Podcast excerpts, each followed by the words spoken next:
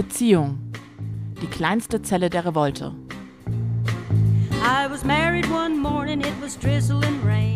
Staffel 3 der Podcast-Reihe Die Revolte beginnt auf Gut Holmecke.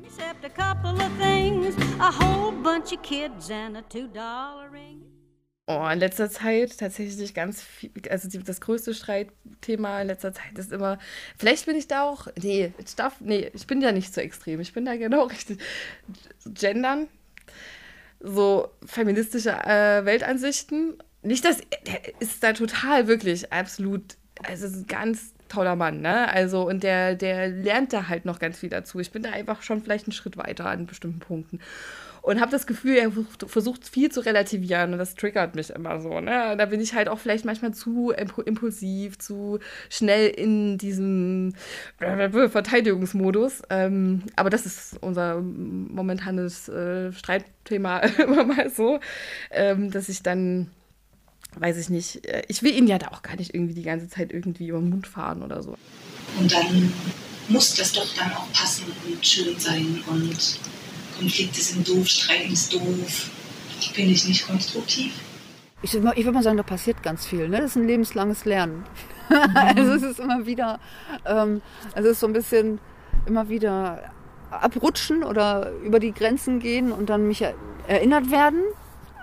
Achtung, Achtung, also das sind so ein paar Verabredungen, die wir halt haben, ne? dass ähm, mir das dann mitgeteilt wird, dass sie mir das dann sagt. Du, hör mal, das ist jetzt gerade gar nicht so gut. Das ist für sie eine Übung, Dinge frühzeitig anzusprechen. Und für mich dann eben auch die Übung, das zu realisieren in dem Augenblick und nicht drei Monate später oder so, sondern in dem Augenblick. Und ich habe da echt kein gutes Gefühl für.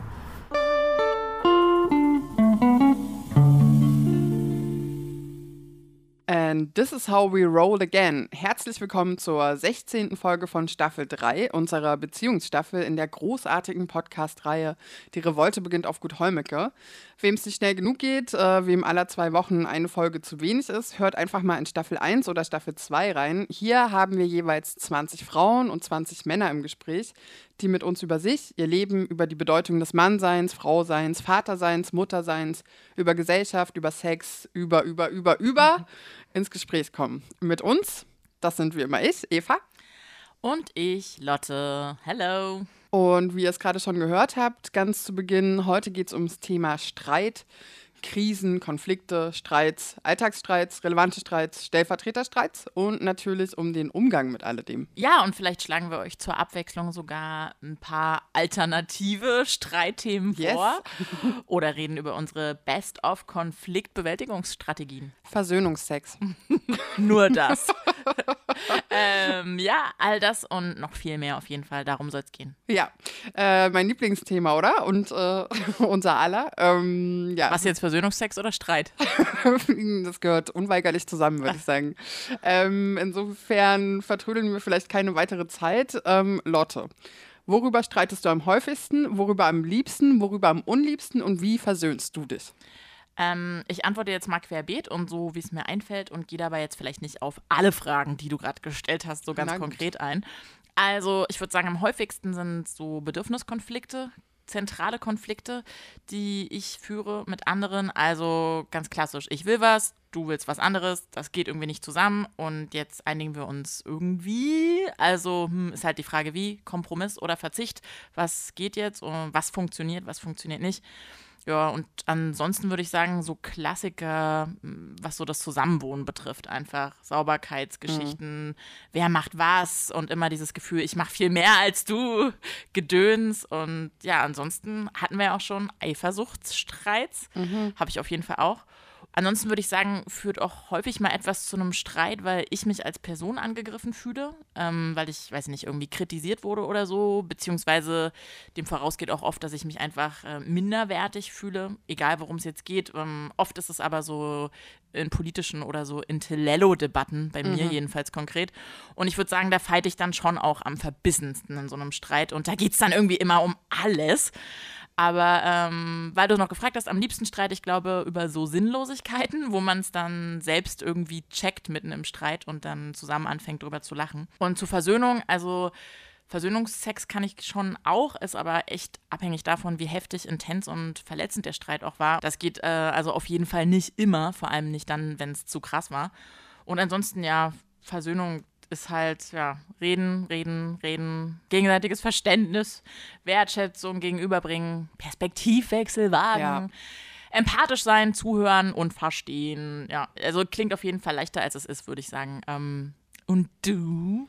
Ähm, also tatsächlich bin ich gar nicht so der Typ für Versöhnungsex. Mm, ähm, ja, genau. Äh, ich glaube, was du auch meintest, so sich persönlich angegriffen fühlen. Also bei mir kommt Streit und wie ich streite extrem dolle auf meine eigene Verfassung drauf an. Also wenn ich zum Beispiel kurz davor bin, meine Tage zu haben, dann ähm, ja.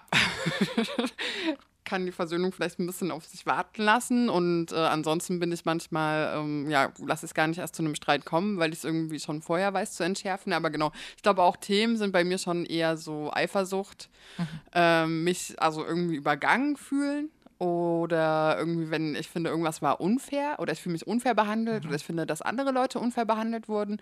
Und genau so politische Sachen. Und ich glaube, für mich war es jetzt irgendwie relativ lange wichtig, so meine Streitkultur mal ein bisschen zu hinterfragen, weil ich extrem wütend werden kann. Mhm. Ähm, und das für Leute schon auch krass einschüchternd ist. Und auf der anderen Seite denke ich aber immer, dass es voll gut ist, wenn man wütend ist und ich mir das eigentlich auch von anderen Menschen wünsche, weil man dann so, naja, dann macht man sich nicht so verletzlich, sondern ist eher so in der Aktion und richtet das weniger gegen sich, sondern ins Außen. Und ich glaube, dass das ja viele Leute auch kennen, dass man dann eher so sonst, äh, keine Ahnung, sich zu angreifbar macht. Naja, ähm, genau, aber was so Versöhnung angeht, ich finde, ja, ich mag eigentlich diesen Punkt total gerne, ab dem man so sieht, okay, und jetzt hört man einander zu und die Fronten gehen so ein bisschen auf und plötzlich entsteht so ein Gespräch wieder und so ein Miteinander und ab dem Punkt habe ich den Eindruck, dann äh, kann man auch gar nicht mehr so wirklich wütend sein und so krass streiten, aber den Punkt muss man halt erreichen. Mhm. Ja.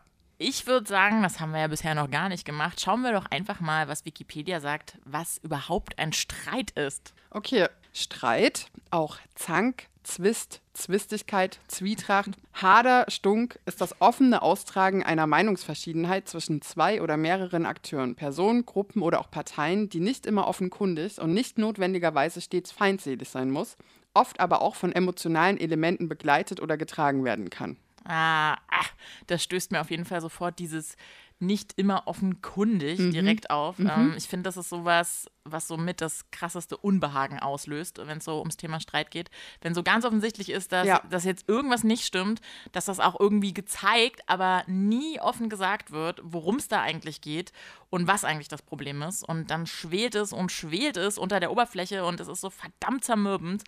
Ähm, ja, vor allen Dingen für das Gegenüber, was nicht weiß, was los ist. Ich finde auch dieses offene darüber sprechen, auch wenn das gar nicht so leicht ist, meist, also das kann ja total befreiend mhm. sein und das birgt ja außerdem die Chance, dass es danach besser ist weil sich eben irgendwie was lösen kann oder löst mhm. und dadurch, ähm, ja, einfach schon alleine dadurch, dass es endlich raus ist und man es behandeln kann. Ähm, und tatsächlich ist es ja schon, das Narrativ können wir ja vielleicht so sagen, ähm, so ein klassisches Typenproblem oder als solches verschrien, dass die dann eben nicht reden wollen oder können und ähm, dem gegenüber so diese Dynamik der anstrengenden, hysterischen Frauen, die immer was zu meckern haben und äh, ja, dann eben der Typen, die nicht streiten können und im schlimmsten Fall irgendwann so richtig explodieren oder eben einfach abhauen.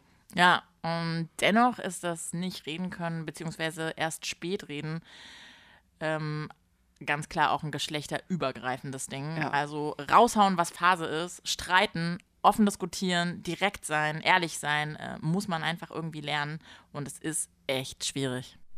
Ja. Ich glaube, das hat viel damit zu tun, dass wir auch so lange zusammen sind. Also ich habe das Gefühl, umso länger man zusammen ist, umso eher kann man ein gutes Gespräch auch über alles führen irgendwie. Also weil man kann den Partner natürlich wesentlich besser lesen und sein Verhalten und fängt eher an, ein Gespräch zu führen, als man es vielleicht machen würde, wenn man erst ein Jahr oder zwei Jahre zusammen ist. Und das sorgt natürlich dafür, dass bestimmte Sachen gar nicht erst zu Problemen werden oder sich zu großen Problemen auswachsen, sondern es kommt halt auf den Tisch und dann ist es, warum jetzt das oder das? Und dann kann man dann viele Sachen aus dem Weg räumen oder einfach irgendwie miteinander verhandeln, bevor sie schwierig werden. So. Mhm. Wäre den Anfängen.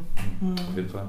Aber man muss dazu sagen, wir haben schon auch äh, sehr lange oder eine Zeit auf jeden Fall gebraucht, um eine Kommunikation miteinander zu finden. Mhm. Ne? Also ich erinnere mich an die ersten Gespräche, ernstere Gespräche. Ich war das ja überhaupt nicht gewöhnt von früheren Beziehungen, wirklich ernsthaft und so, so unemotional wie möglich, einfach zielorientiert über Dinge äh, zu sprechen.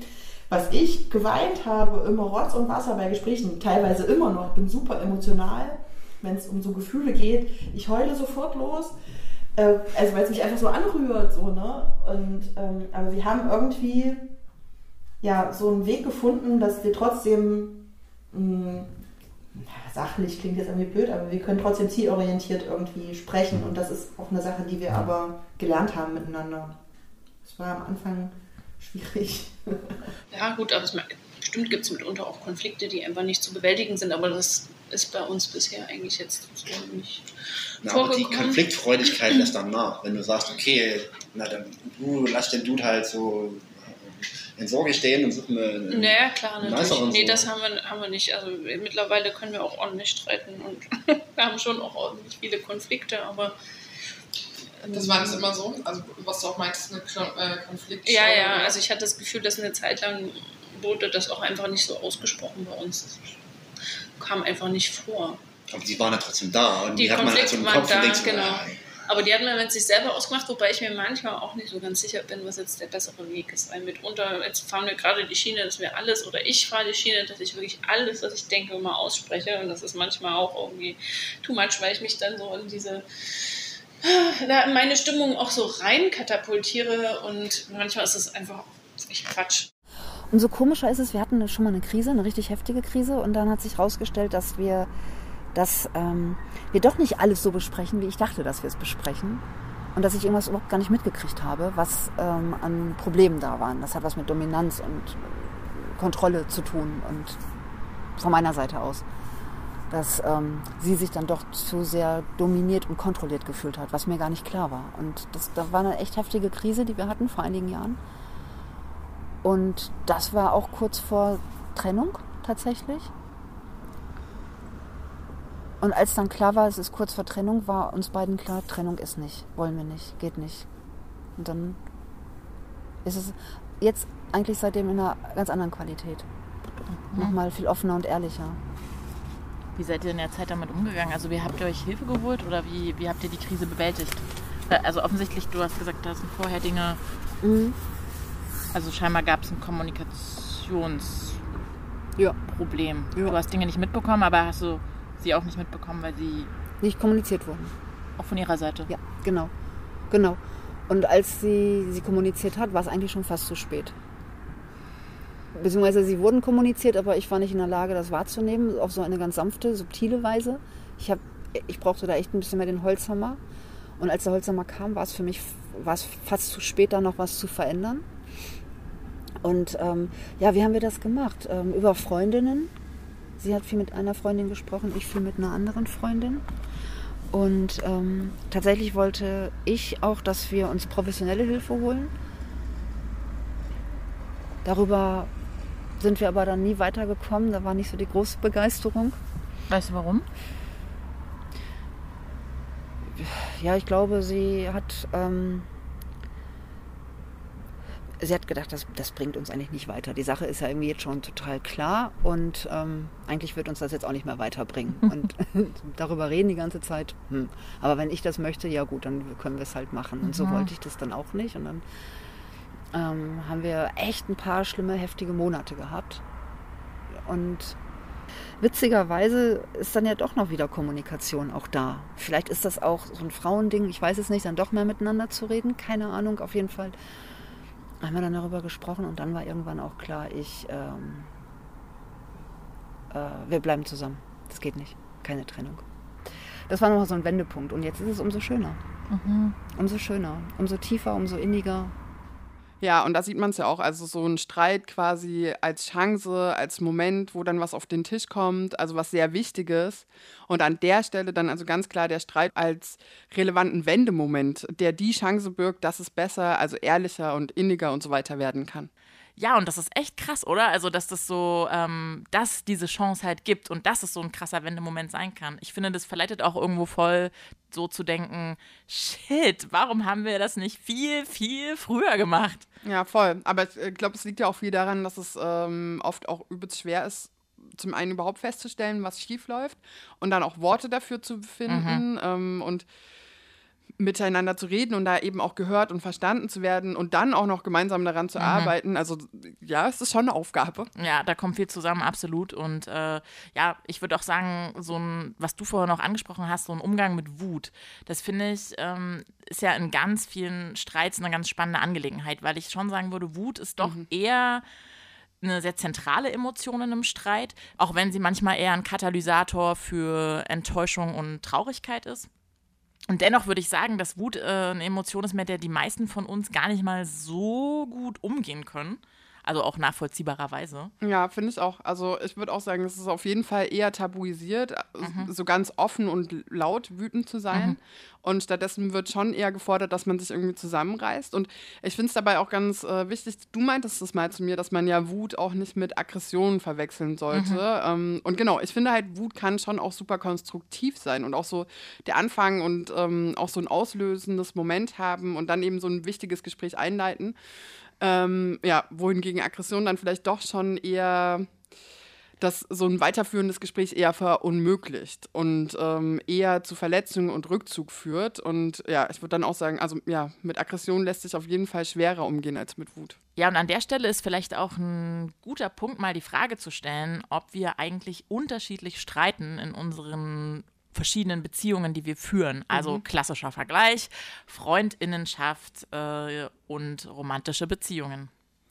Hm, mh, mm, spontan würde man wahrscheinlich meinen, dass es in romantischen Beziehungen vergleichsweise eher intens wird bei einem Streit, einfach mhm. weil diese Nähe in einer romantischen Beziehung auch was, naja, fast schon was Bedrohliches haben kann. Eben dieses an die Substanz gehen, was wir ja auch schon oft hatten und äh, Verlustangst dadurch meist krasser ist und Muster aus der Kindheit und Jugend ähm, und daraus resultierende Verhaltensweisen und Ängste auch irgendwie nochmal anders mit hochkommen. Mhm. Ja, ich würde schon sagen, ich habe irgendwie den Eindruck, dass man in romantischen Beziehungen häufig stärker über die Grenzen der anderen Person hinweggeht. Also was ja auch vollkommen unbewusst und unabsichtlich mhm. passieren kann. Ähm, und vielleicht auch, weil Grenzen da anders gelagert sind, beziehungsweise weil sich vieles eben nochmal intensiver und heftiger anfühlt. Ja, oh fuck, wenn ich so dran denke, es ist es ist so anstrengend. Ja. Und äh, ich dachte gerade auch noch in Anlehnung an das, was du gesagt hast, dass man da vielleicht auch noch mal härter ins Gericht geht, also so in Romantic Relationships, sowohl mit der anderen Person, aber auch mit sich selbst. Mhm. alles ist einfach irgendwie aufgeladener, krasser, dringlicher, ja. unbedingter.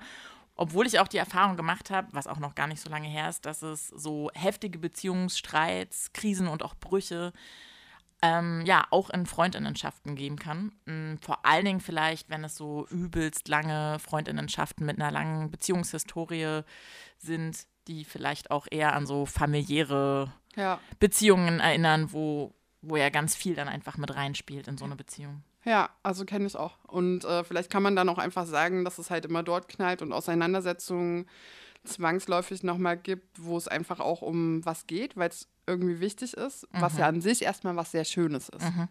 Und für mich ist es total essentiell, in Beziehungen auch Auseinandersetzungen zu führen. Und ich glaube, ich gehe da auch ganz schön tief rein. Und ich glaube, ich gehe da auch sehr direkt rein. Und das ist auch anstrengend. Aber auf der anderen Seite auch gut. So. Und in diesen, mir geht es nicht gut in der Beziehung, ich überlege, ob ich die beende. Es hat sich total verändert.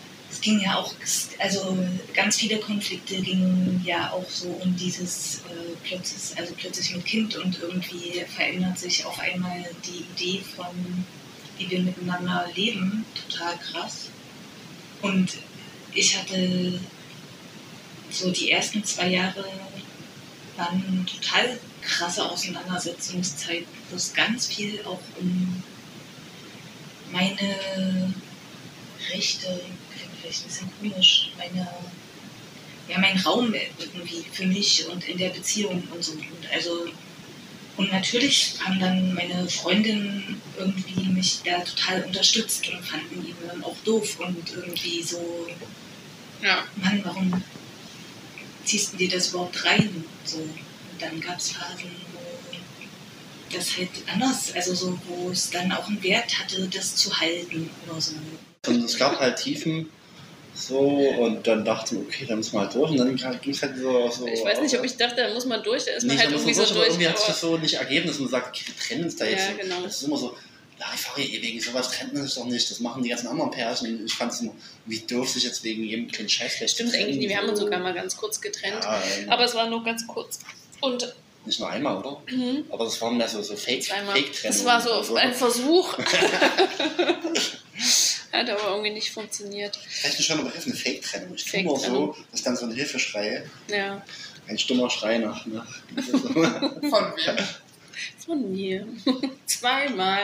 Und, ähm, Hast du das in deinem, dein klassisches Bild von, äh, dass die Männer nicht so blickig sind oder was du so meinst? Ja. nicht, ob man das so. Versuchen es auf besonders plumpe Art. Mhm. Es war auf jeden Fall ein Versuch, dich mal aus der Reserve zu locken. Es ist mir aber nur bedingt gelungen. Es ist einfach nicht möglich. Ja, da habe ich auch schon öfter mal drüber nachgedacht. So dieses, ja, okay, es passt jetzt einfach nicht, wir gehen auseinander, versus die Auseinandersetzung suchen und sie auch immer und immer wieder führen und da irgendwie einfach dranbleiben. Und denn klar, ne, denkt man sich manchmal bei sich selbst oder auch bei den streitenden Paaren in der Umgebung, oh fuck, es wäre einfach echt besser, wenn die das beenden. Aber ja, das ist ganz klar eine Sache, das müssen Personen für sich selbst entscheiden. Und ja, vielleicht ist es schon auch manchmal wichtig, so zu gucken, können wir hier noch was versuchen? Ja, ich kenne das schon auch. Ich habe auch diesen Konflikt mit Freundinnen manchmal, oder nicht Konflikt, aber schon auch so, dass ich äh, um Hilfe bitte und sage so, hey, äh, sollte ich jetzt aus einer Beziehung rausgehen oder nicht? Weil es einfach zu viel ist und man sich vielleicht nicht mehr gut tut. Aber ich finde, an sich hat es ja schon auch einen Wert, irgendwie auch in Sachen drin zu bleiben und dann schon auch noch zu gucken, hey, was geht denn eigentlich noch? Also wie können wir das vielleicht doch noch lösen und gibt es nicht tatsächlich irgendwie eine Lösung für das Problem oder den Konflikt?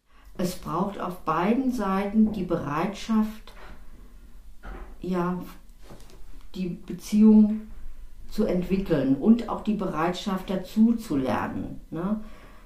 Also wirklich an der Beziehung zu arbeiten. Und natürlich auch die Entscheidung, wir wollen zusammenbleiben und wenn wir zusammenbleiben wollen, müssen aber beide Seiten auch bereit sein, an dieser Beziehung zu arbeiten. Das ist nichts, was ein für alle Mal fest ist. Das ist ja ein lebenslanger Prozess, ja. Und ich weiß nicht, ob du das Buch kennst von Erich Fromm, Die Kunst des Liebens. Und Erich Fromm sagt, das eine ist ja, ja, diese Schmetterlinge im Bauch, das Verliebtsein, die Leidenschaft und so weiter. Ähm, das andere ist, äh, die andere Form der Liebe ist, ist so diese, diese mehr, ähm, ja, die Nächstenliebe, dass man dem anderen irgendwie hilft, auch ähm, im Leben äh, gut durchzukommen, so ihm was Gutes zu tun und dann natürlich auch der erotische Aspekt, der gehört genauso dazu, so zu äh, so einer Liebesbeziehung.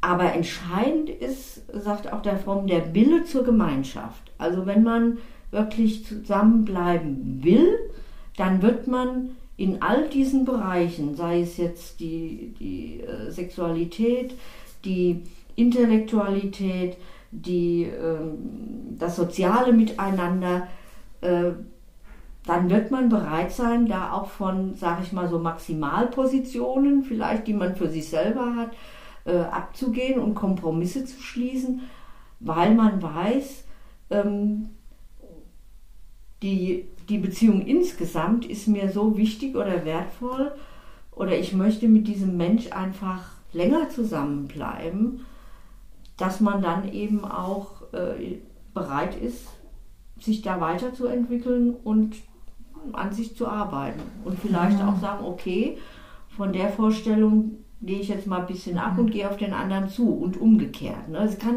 es ist nicht einseitig. Ne? Das muss schon dialogisch passieren. Ja, das fand ich ja ganz spannend. Ähm, der Wille zur Gemeinschaft. Ähm, und es muss dialogisch passieren. Also, das ist ja auch was, was einige Paare im Interview erwähnt hatten, ähm, dass sie so eine Paartherapie versucht haben.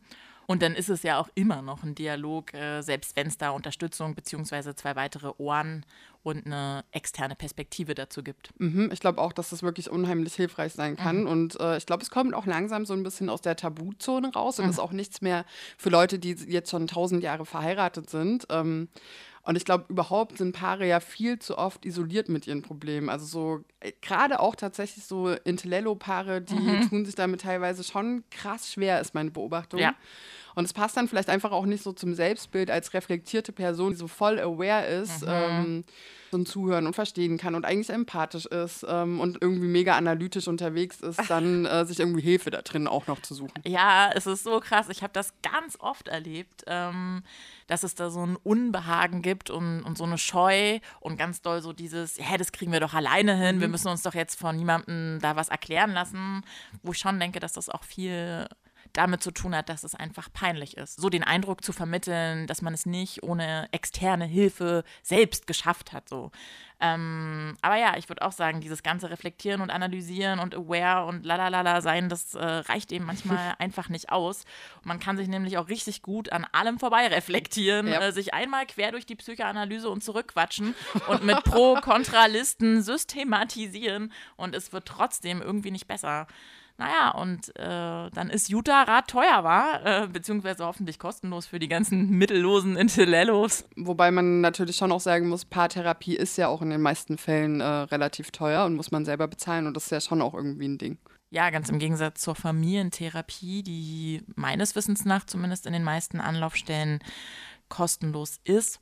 Ähm, was ich mich ganz grundsätzlich jetzt mal unabhängig davon gefragt habe, ist, ob auch bei so Streit und Streitkultur, wie du es auch vorhin genannt hast, ob da auch noch so ein klassisches Milieuding ähm, mit reinkommt. Also, dass beispielsweise so lautes Streiten am besten noch in der Öffentlichkeit eher so den weniger gut situierten Milieus zugeschrieben wird, wohingegen so das bedächtige, ruhige, wir regen uns nicht auf, wir schreien auch nicht rum, wir schlagen nicht über die Stränge, ähm, eher mit so Sittlichkeit, Bürgerlichkeit in Verbindung gebracht werden kann. Mhm, ja, oder so eine rassistische Komponente dann ja auch teilweise irgendwie mit ins Spiel kommt, so ja. hier, die lauten ItalienerInnen mit ihrem Temperament. ah ja, das habe ich tatsächlich ähm, auch schon das ein oder andere Mal gehört, dass ja. Leute sich aufgeregt haben über die lauten Ausländer überall. Ähm, ja, wäre ja mal interessant zu wissen, finde ich, oder da mehr zu erfahren, ob das vielleicht sogar so ein bio-deutsches, historisch gewachsenes Ding ist, das entweder gar nicht oder wenn dann eher in genormten Bahnen beherrscht und hinterm Vorhang gestritten wird. Ähm, alles andere wäre nämlich unangenehm. Was würden denn die Nachbarinnen dazu sagen? Ähm, ja, wie streitest du eigentlich so?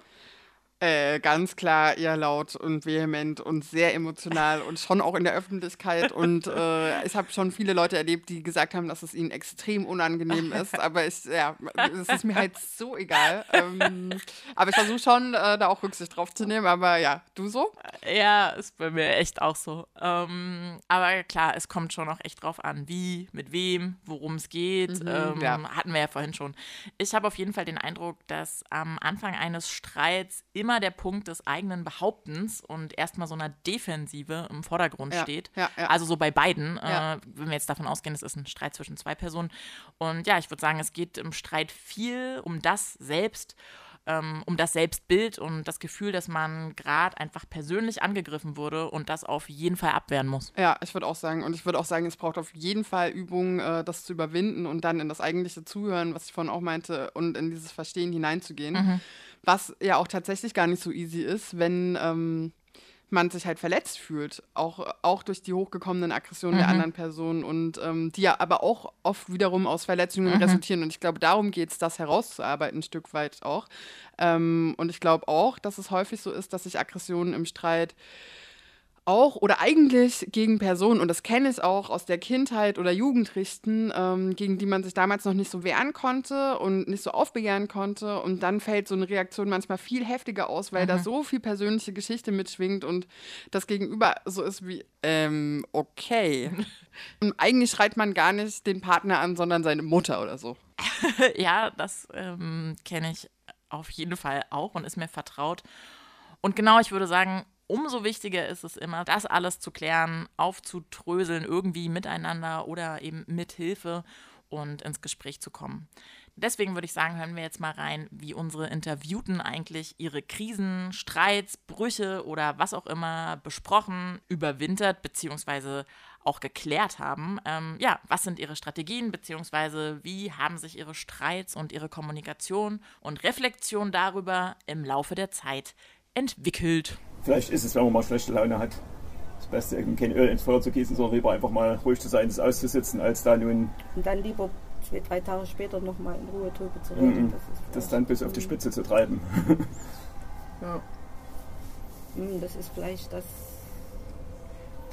schon auch die, die Strategie, dass die, die ich vielleicht dann auch, auch, oder vielleicht du auch bei mir, wenn man merkt, der andere, der mhm. ist jetzt wirklich stinkig, dann bringt es überhaupt nichts da irgendwas vielleicht auszudiskutieren wollen oder irgendwie, sondern dann lieber sagen, sprichst du jetzt lieber mal nicht an. Und äh, ja, dann lieber zu einem anderen Zeitpunkt, wo ja, tatsächlich haben wir von Anfang an sehr viel geredet über uns und wie es uns geht und wie es uns mit der Beziehung geht. Die Initialzündung, ich glaube, warum das einfach auch so lief, war, dass wir tatsächlich, dass ich schwanger geworden bin, als wir das erste Mal Sex hatten. das war übelst krass. Also das Kondom geplatzt und äh, ich war schwanger und so und da waren wir wirklich das erste Mal. Ja, das allererste Mal und genau, wir hatten so ein mega High natürlich und es war alles übelst krass. Ähm, genau, und dann waren wir schwanger. Ich ach du Scheiße. Und für uns beide war aber eigentlich sofort klar, nee, wollen wir nicht. So, also, und das haben wir über Gespräche natürlich rausgefunden. Ne? Also, aber irgendwie hatten wir immer eine gute Kommunikation. Also wir haben da ganz viel Deep Talk gemacht in, in einer Phase, wo man sich eigentlich gerade kennenlernt es war ultra krass. Und ich glaube, das hat so ein bisschen die Basis zementiert.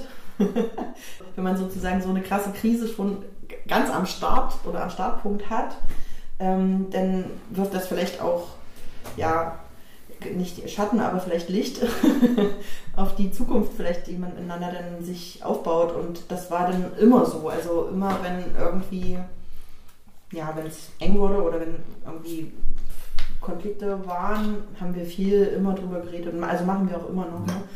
Also und wir haben uns jahrelang, haben wir eigentlich miteinander gekämpft.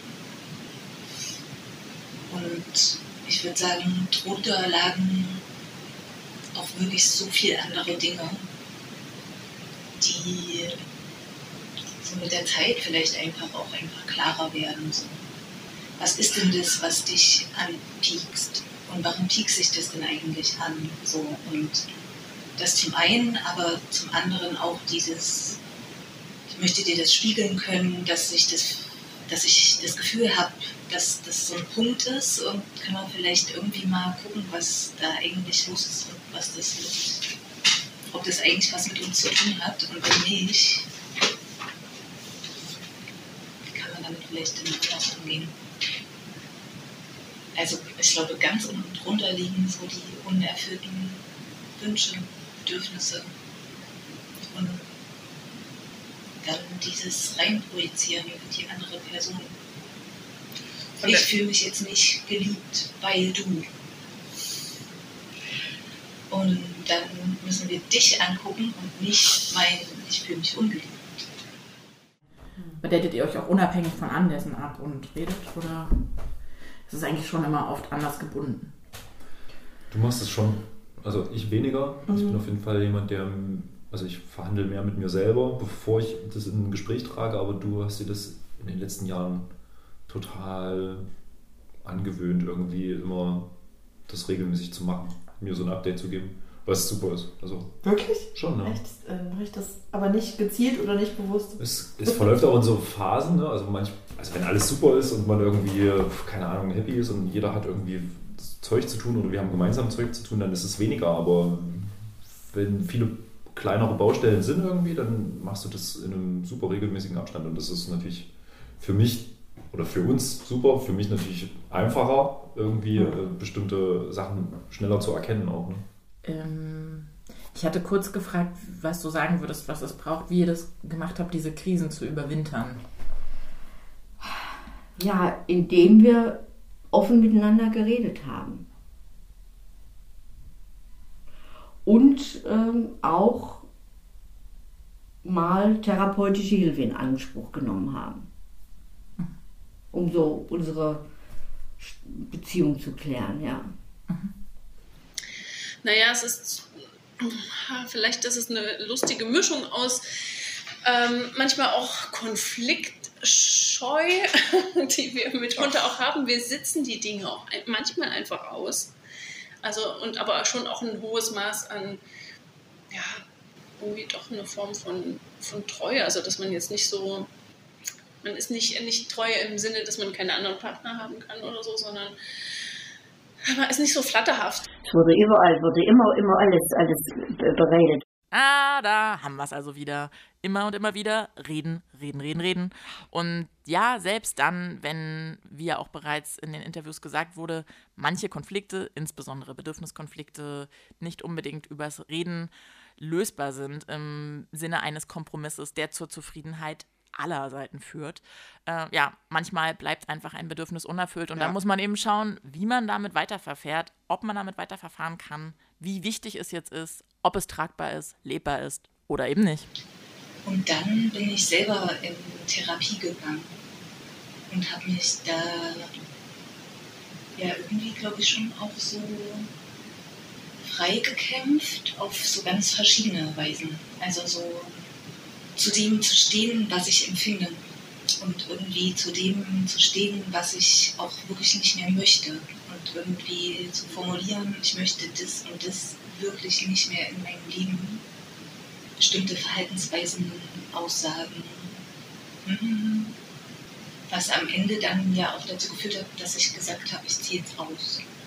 Ich beende das Beziehungsleben nicht, aber das Zusammenleben. Und das ist aber auch ein urstlanger Prozess gewesen. Also ich habe das schon sehr früh in unserer Beziehung eigentlich auch vorgeschlagen, ob wir nicht einfach auseinanderziehen wollen, so, weil wir so einen mega Alltagsnerv miteinander hatten. So. Mhm.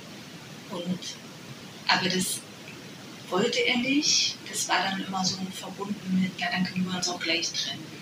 Und ich wollte mich aber nicht trennen und keine Ahnung, ja. Und es war also bis zu diesem Punkt dann wirklich, das hat sich, also ja, ich würde sagen, da waren meine Freundinnen sehr, sehr geduldig mit mir in dieser Zeit.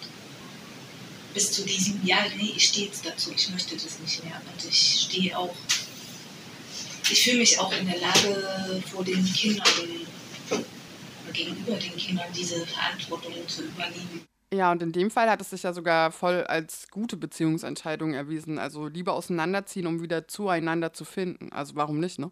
Ja, und bevor wir es hinten runterfallen lassen, es klang vorhin ja schon mal an, aber auch im Streit gibt es No-Go-Grenzen. Also mal abgesehen von den ganz offensichtlichen, dass man sich im Streit nicht anfasst, weil das egal wie meist auf eine unangenehme Art mhm. passiert, so ist es außerdem ein echtes Unding, wenn so richtige Beleidigungen in den Raum geworfen werden oder so Insiderwissen aufgegriffen wird, was man so über die andere Person und ihre Geschichte beispielsweise weiß und dann gegen sie im Streit verwendet. Also beispielsweise etwas, was man im Vertrauen erzählt hat und was dann im Streit aufgegriffen und zur Argumentation herangezogen wird. Ich finde, das geht auch so gar nicht. Voll. Und trotzdem muss man natürlich sagen, also Streit ist manchmal eben auch einfach Streit ja. und äh, Grenzverletzungen finden statt ja. und es ist immer blöd und verletzend und diese Verletzungen müssen dann auch besprochen werden. Mhm. Aber klar, es ist schon auch wichtig, eine Portion Versöhnlichkeit und mhm. Zugewandtheit an den Tag zu legen. Und es ist auch klar, dass halt eben einfach Fehler im Streit passieren, ähm, auf beiden Seiten, gerade wenn halt alles so hoch kocht. Und mhm. ich finde, es ist schon auch schön, wenn einem dann verziehen wird und wenn man es dann nicht später immer wieder aufs Brot äh, geschmiert bekommt. Ähm, ja. ja, nachtragend sein ist halt auch anstrengend. Also obwohl bei manchen Dingen muss man vielleicht auch einfach damit leben, dass es nicht so schnell vergessen ist und verziehen werden kann und Zeit braucht und das muss man dann irgendwie auch aushalten. Jo, jo, jo, das waren doch, fand ich, äh, sehr gute Sätze zum Schluss. und ja, nächste Folge, vielleicht auch ein Thema, was hin und wieder zu Streit führen kann. Ähm, Sexualität mhm. in Beziehungen. ja, schade, dass wir da nicht mehr auf den Versöhnungsex eingegangen sind. Hätte ja vielleicht doch ganz gut gepasst, nochmal hier das jetzt als Überleitung zu bringen, aber naja. Ja, und das war es dann auch schon von uns. Wenn ihr Anmerkungen, Kritik, irgendwas habt, vor allem in Bezug auf diese dritte Staffel, schickt uns das gerne zu. Da wir, wie gesagt, am Ende der Staffel sind, bereiten wir auch schon langsam die letzte Folge vor, in der wir ja immer so ein bisschen eine Rückblende mhm. wagen. Was lief gut, was lief nicht so gut und was haben eigentlich unsere ZuhörerInnen so dazu zu sagen. Insofern, wir freuen uns von euch zu hören, so wie immer. Und ansonsten habt noch eine gute Zeit und bis bald. Tschüssing! Beziehung. Die kleinste Zelle der Revolte. If you see me coming, better step aside. Lord, a man didn't, Lord, a man died. Staffel 3 einer Podcast-Reihe von Eva Weber und Lotte Damm.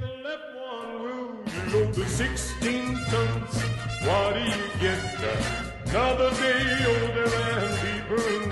St. Peter, don't you me, cause I can't go. I